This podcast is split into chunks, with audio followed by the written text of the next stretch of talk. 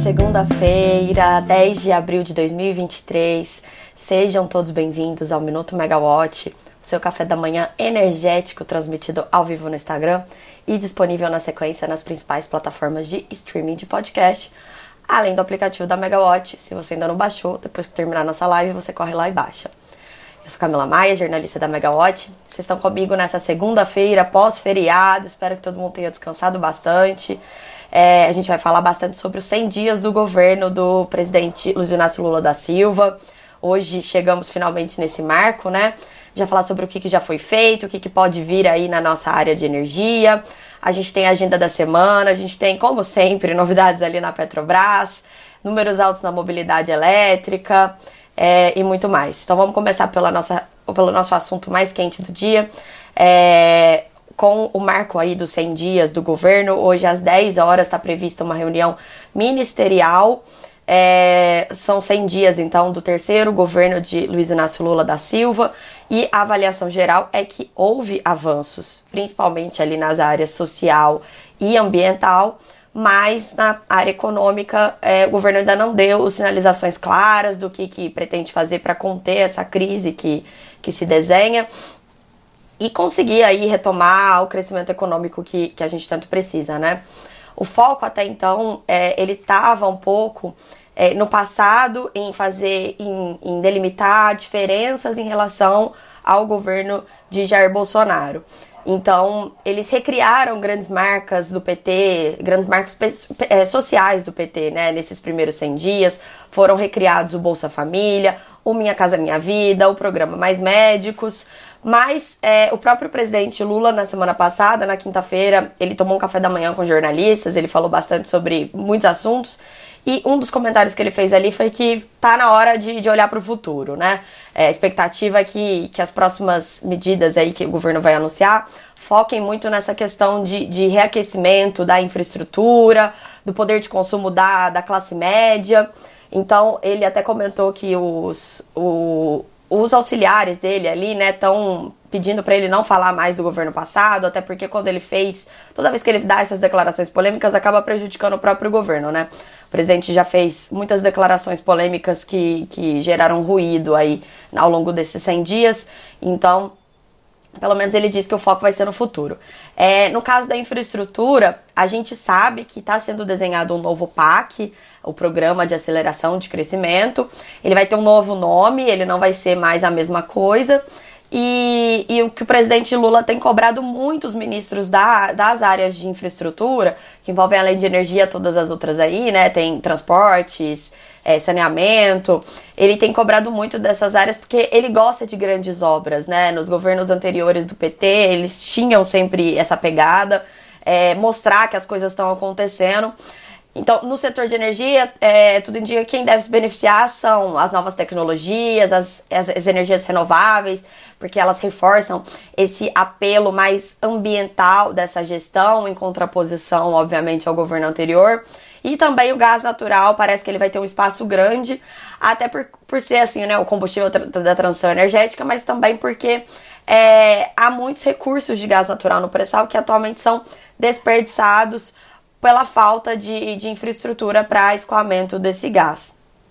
E aí no lado econômico, é, os principais jornais do país eles estão dizendo assim que as iniciativas elas incluem é, regras para baixar taxas de juros do cartão de crédito, né, rotativo do cartão, condições especiais para empréstimos bancários. É, Minha Casa Minha Vida vai ter faixas mais altas de salário que vão poder, vão poder comprar seus imóveis ali pelo, pelo programa. Também na área de energia tem o acesso, um programa para facilitar o acesso da população às linhas de crédito para subsidiadas para comprar painéis fotovoltaicos. Já existem muitas linhas dessas hoje, né? Mas eles vão tentar dar um foco nisso. E o que, que essa questão de economia tem a ver com o nosso nossa área de energia? Um dos maiores problemas que o setor tem hoje, enfrenta hoje, é a falta de crescimento da carga. É, e, e essa estagnação do consumo de energia, combinado com o crescimento muito forte da geração renovável nos últimos anos, é, tem acabou que deixou uma sobra muito grande de, de energia aí no país. Isso levou a preços em patamares muito baixos e isso inviabiliza novas expansões. Então, é um dos principais problemas que a gente tem hoje.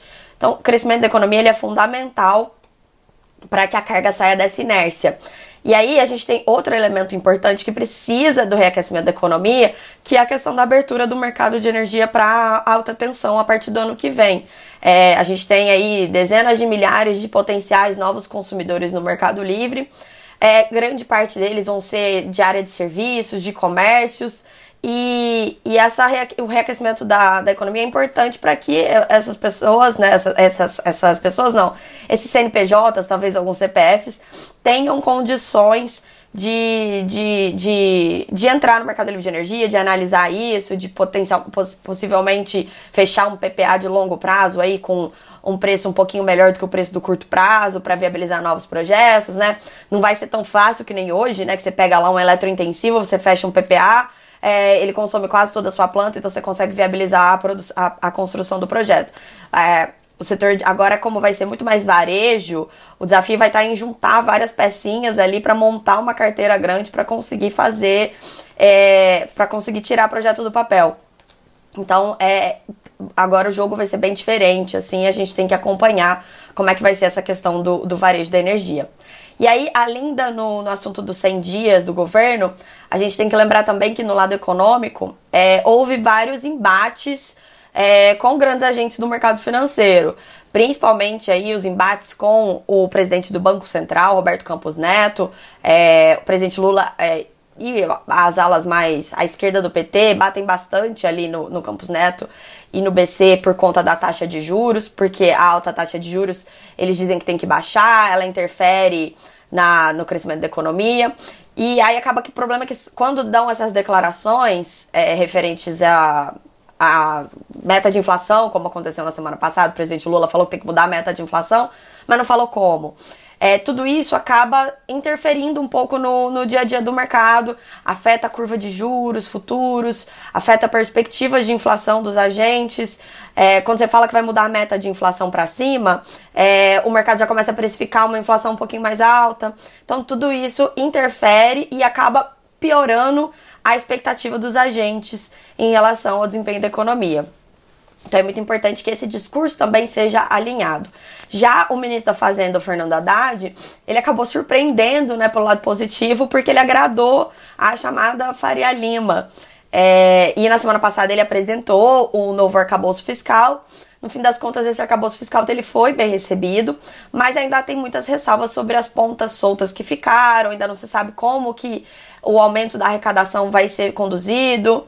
É, a reforma tributária ela vai ser importante. Parece que agora ela vai ficar nas mãos do Congresso e não mais o governo vai encabeçar isso.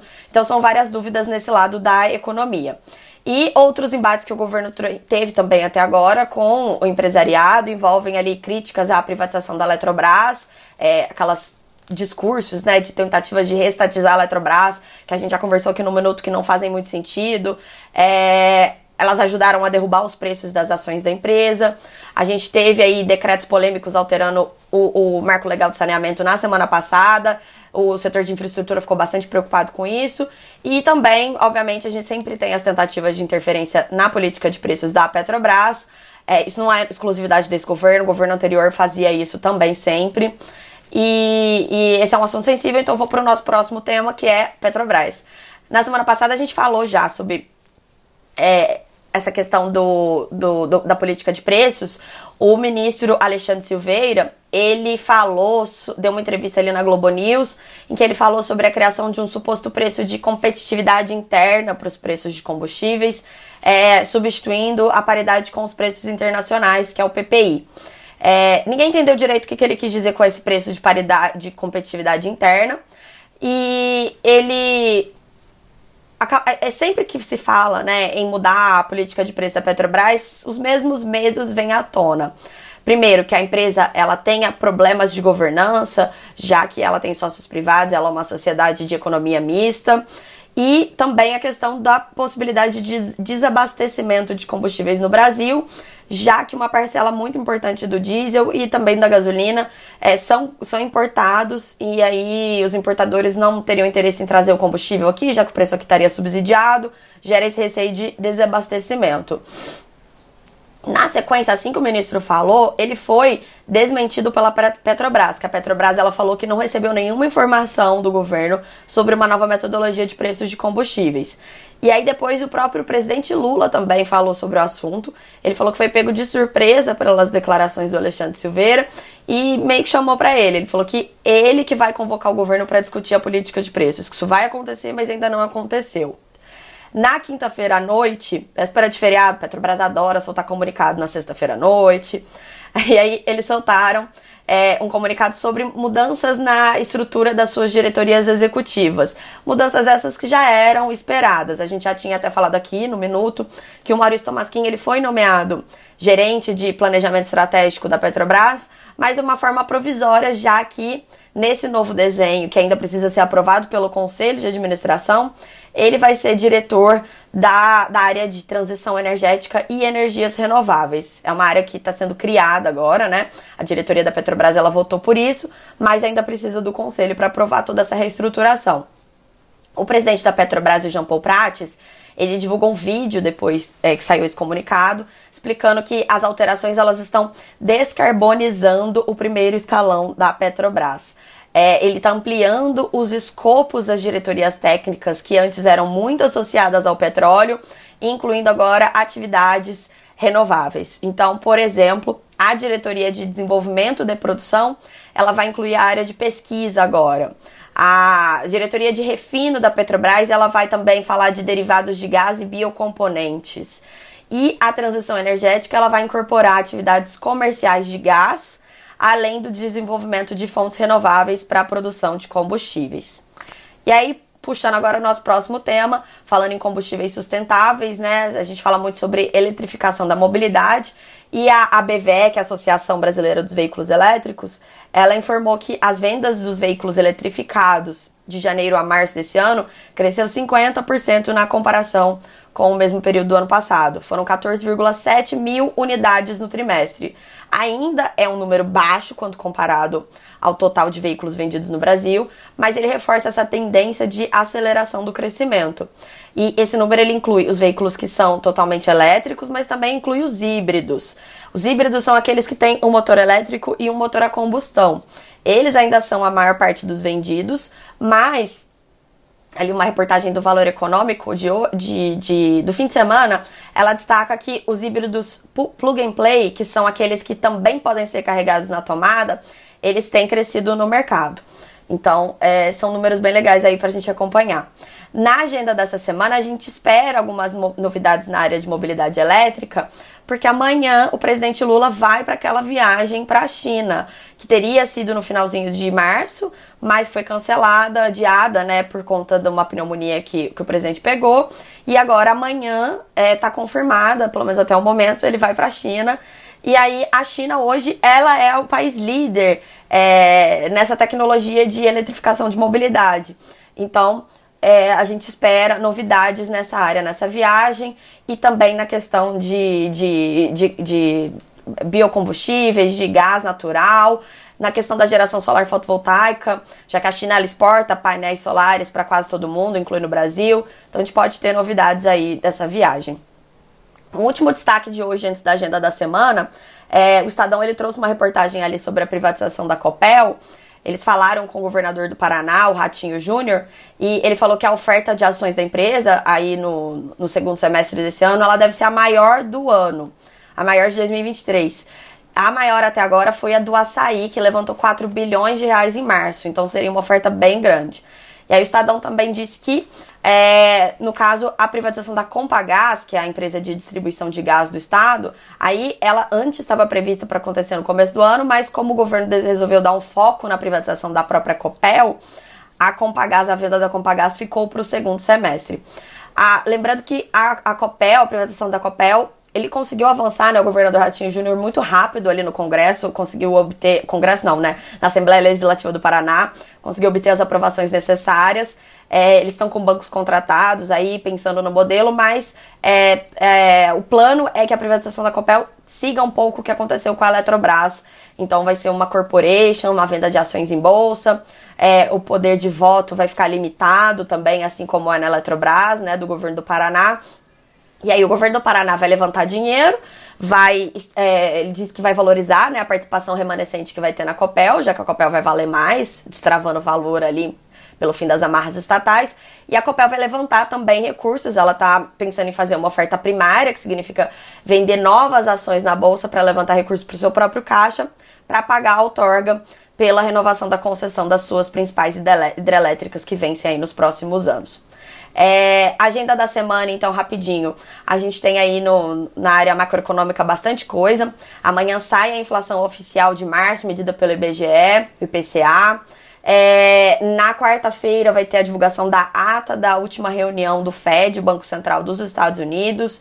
É, isso vai dar muito detalhe sobre como que o Fed está enxergando ali a maior economia do mundo, é, a, a, questão da possibilidade de crise. Isso, isso sempre repercute em todos os mercados, inclusive no Brasil. Na quinta-feira a gente tem relatório mensal da OPEP, também sempre tem repercussões, agita né, o mercado de preços é, do petróleo internacional. E no setor de energia, amanhã a gente tem a reunião ordinária da ANEL, mas é, o único processo do dia que está na pauta para ser discutida é um processo da ES Uruguaiana, que na época ainda era ES, agora não é mais ES, né? Mas é Termoelétrica Uruguaiana. Ela está pedindo um ressarcimento de 19 milhões de reais é, referente a um, uma, um devolvimento. Ela teve que devolver um dinheiro de encargo em 2015. E aí esse é o único processo que está, por enquanto, na pauta para ser delibera deliberado na diretoria, mas os processos do bloco também podem ser destacados e trazidos para discussão. Então a gente vai assistir e a gente vai contar tudo para vocês. E é isso, gente. Então uma ótima semana a todos e vão acompanhe, acompanhe a Megawatt para ver mais novidades. Tchau, tchau e até amanhã.